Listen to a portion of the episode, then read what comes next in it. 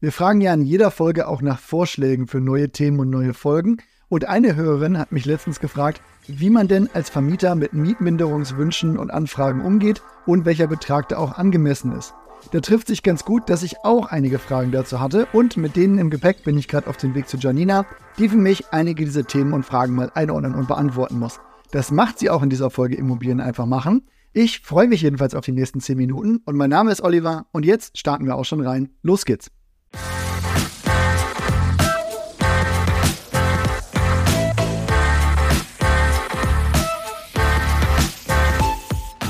Kann ein Mieter eigentlich die Miete mindern? Es gibt verschiedene Gründe, die eine Mietminderung rechtfertigen können. Ich überlege gerade, wie man das am besten unterteilen kann. Ich würde sagen, als erstes sind das Mängel in der Wohnung, also eine defekte oder fehlende Heizung, den Klassiker Feuchtigkeit und Schimmelbildung oder auch defekte Sanitäranlagen. Das wäre so im Groben das Thema Wohnung. Und da bist du als Vermieter ja erstmal grundsätzlich in der Pflicht, weil du eine mängelfreie Wohnung zur Verfügung stellen musst. Ein Grund für Minderungen sind auch anhaltende Ruhestörungen. Ja, das kann ich nachvollziehen. Bei mir im Hinterhof wurden mal Garagen abgerissen und dann ein vierstöckiges Mehrfamilienhaus mit Tiefgaragen dahin gesetzt. Das war schon, ehrlich gesagt, amtlicher Lärm. Ja, das ist sicher ein Klassiker. Ein recht einfacher Case ist es übrigens, wenn die Wohnfläche einfach von der im Mietvertrag abweicht. Und oft auch relativ klar ist eine Mietminderung, wenn der Vermieter Maßnahmen ergreift, die den Gebrauch der Wohnung einschränken. Da brauche ich mal ein Beispiel. Was wäre das denn? Zum Beispiel, wenn du einen Garten hast und der Vermieter stellt da ein Gerüst rein für Bauarbeiten zum Beispiel. Ja, auch verstanden. Aber bevor ich da gleich noch mal in die Gründe reingehe, der Mieter kann ja jetzt nicht einfach kommentarlos weniger zahlen, oder? Um die Miete wegen Mängeln zu mindern, muss der Mieter dem Vermieter zuerst die Menge anzeigen. Es gibt jedoch keine festgelegte Frist, innerhalb derer der Mieter die Menge anzeigen muss. Es wird jedoch empfohlen, dass der Mieter die Menge so schnell wie möglich schriftlich dem Vermieter mitteilt, sobald er sie entdeckt. Ist ja auch klar, wenn der Vermieter die Menge nicht kennt, dann kann er sie auch nicht beheben. Der Mieter sollte die Mengeanzeige dann auch schriftlich verfassen und eine angemessene Frist zur Mengebeseitigung setzen. Was wäre denn jetzt so eine Frist? Naja, Olli, da du eine Zahl willst, würde ich mal sagen, 14 Tage ist so ein Standard. Die genaue Dauer hängt dann von der Art des Mangels und den erforderlichen Reparaturen ab. Es kann natürlich auch sein, dass deutlich schneller was gemacht werden muss. Ah, okay, und wenn der Mangel dann nicht behoben wird, dann kann der Mieter die Miete mindern. Ja, immer unter Vorbehalt und bestenfalls mit Zustimmung des Mieters. Wenn das behoben wird, dann ist der Grund ja nicht mehr gegeben und dann kann ja auch im laufenden Monat der Minderung sein. Naja, wie ist das denn ohne vorherige Zustimmung oder Bestätigung des Vermieters? Das kann immer rechtliche Konsequenzen haben, bis zur Kündigung. Grundsätzlich sollte eine Mietminderung immer in Absprache mit dem Vermieter erfolgen und schriftlich dokumentiert werden. Einseitige Mietminderungen, bei denen der Mieter eigenmächtig ohne Rücksprache mit dem Vermieter die Miete mindert, können als Vertragsverletzung angesehen werden. Der Vermieter hat in der Regel das Recht, bei einer Vertragsverletzung durch den Mieter Maßnahmen zu ergreifen. Daher kann eine einseitige Mietminderung ohne vorherige Kommunikation mit dem Vermieter wirklich das Mietverhältnis ernsthaft gefährden. Das sollte ein Mieter jetzt definitiv nicht grundlos machen. Es gibt ja auch Fälle, und so einer wurde mir auch geschildert, da sind sich Mieter und Vermieter grundsätzlich darüber einig, ich hatte ja auch mal einen Fall, dass ein Bauarbeiter beim Ausbau des Dachgeschosses durch die Decke meines Mieters gehauen hat. Da habe ich mich jetzt auch nicht quergestellt. Also gehen wir mal einfach davon aus, der Mangel wurde angezeigt, der lässt sich jetzt aber auch nicht so schnell beheben. Welcher Betrag kann denn gemindert werden? Es ist wichtig zu beachten, dass die Höhe der Mietminderung von verschiedenen Faktoren abhängt und von Fall zu Fall unterschiedlich sein kann. Hier ist ein Beispiel, um dir eine grobe Vorstellung zu geben. Angenommen, der Mieter hat einen Ausfall der Heizung während der Wintermonate. In diesen Monaten kann eine Mietminderung von etwa 20 bis 30 Prozent als angemessen erachtet werden, da der Mangel einen erheblichen Einfluss auf die Wohnqualität und den Komfort hat. Ein weiteres Beispiel wäre ein Wasserschaden, der die Nutzung einer Wohnungshälfte unmöglich macht. In einem solchen Fall kann eine Mietminderung von etwa 50 Prozent angemessen sein, da der Mieter nicht den vollen Nutzen aus der gemieteten Fläche ziehen kann. Wenn es jetzt nur darum geht, dass der Warmwasserboiler ausgefallen ist, dann ist das natürlich was anderes. Man sieht daher auch, es gibt keine festgelegten Prozentsätze oder Beträge, die allgemeingültig angewendet werden können. In der Regel orientiert sich der Vermieter und Mieter an der Beeinträchtigung der Wohnqualität aufgrund des Mangels.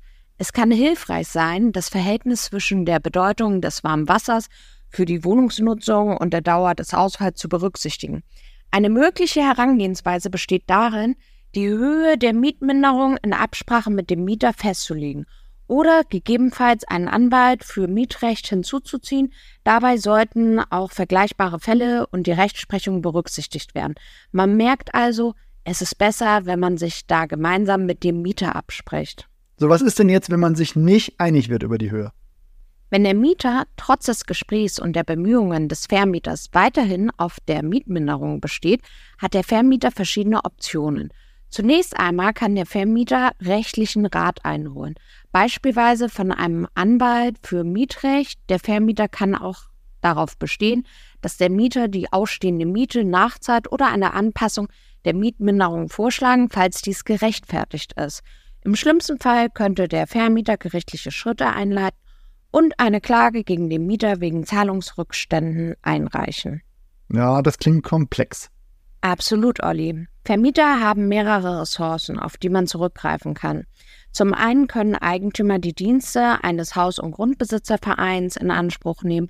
Diese Vereine bieten Unterstützung und Beratung für Vermieter an und können helfen, rechtliche Fragen zu klären. Auch Mietervereine können in einigen Fällen Vermieter beraten und ihnen Informationen über die Rechte und Pflichten geben. Dann lass uns doch eben in andere Fälle reingehen, die vielleicht weniger klar sind als die du eben genannt hast. Also ein Klassiker, den du meintest, ist Schimmelbildung. Wer muss das eigentlich nachweisen? Das fragt sich, glaube ich, auch da jeder laufend. Das ist eine echt gute Frage, Olli. Grundsätzlich liegt die Beweislast bei einem Mietverhältnis bei demjenigen, der die behaupteten Tatsachen geltend macht. Das bedeutet, dass der Mieter in der Regel den Nachweis erbringen muss, dass er nicht für die Schimmelbildung verantwortlich ist. Allerdings gibt es auch eine Verpflichtung des Vermieters, eine mengenfreie Wohnung zur Verfügung zu stellen. Wenn der Schimmel beispielsweise auf Baumenge oder fehlerhafte Bausubstanz zurückzuführen ist, kann der Mieter nicht für den Mangel verantwortlich gemacht werden. In solchen Fällen muss der Vermieter die Kosten für die Schimmelbeseitigung tragen. Es ist wichtig, dass der Mieter den Schimmelbefall unverzüglich dem Vermieter schriftlich meldet. Um den Mangel zu dokumentieren, der Vermieter sollte dann angemessene Maßnahmen zur Schimmelbeseitigung ergreifen. Wenn der Vermieter jedoch nicht reagiert oder den Mangel nicht behebt, kann der Mieter gegebenenfalls eine Mietminderung vornehmen. Okay, verstehe. Also wichtig, dass der Mieter den Schimmelbefall umgehend dem Vermieter meldet und auf eine angemessene Reaktion seines Vermieters auch pocht.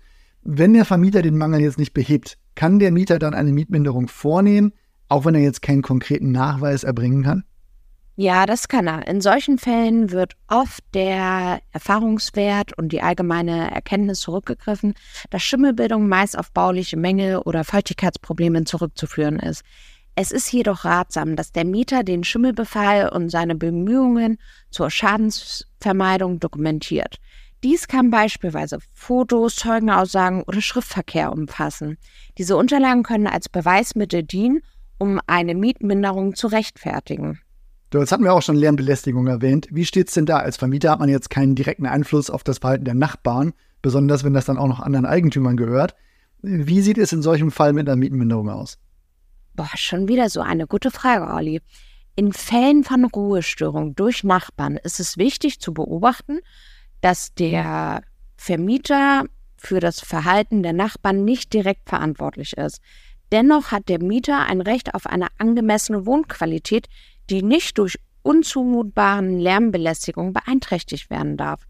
In solchen Fällen kann der Mieter den Vermieter über die Ruhestörung informieren und ihn bitten, geeignete Maßnahmen zu ergreifen, um die Ruhestörung zu beenden. Der Vermieter kann sich beispielsweise mit den Nachbarn in Verbindung setzen und versuchen, eine Lösung zu finden. Allerdings kann es schwierig sein, eine Mietminderung aufgrund von Ruhestörung geltend zu machen, da der Vermieter hier nur begrenzt handeln kann. Eine Mietminderung wäre eher gerechtfertigt, wenn der Vermieter nicht angemessen auf die Beschwerden des Mieters reagiert oder keine Maßnahmen ergreift, um die Situation zu verbessern. Es kann ratsam sein, dass der Mieter den Lärm dokumentiert und Zeugenaussagen oder Beschwerden sammelt, um die Beeinträchtigung nachzuweisen. Auf dieser Grundlage kann der Mieter dann mit dem Vermieter über mögliche Lösungen sprechen. Ist das denn jetzt auch so bei Mängeln, die nicht im Verantwortungsbereich des Vermieters liegen? Da mal wieder der Hinweis, ich bin keine Anwältin, daher sollte man sich zur Not da die Infos und Einschätzungen holen.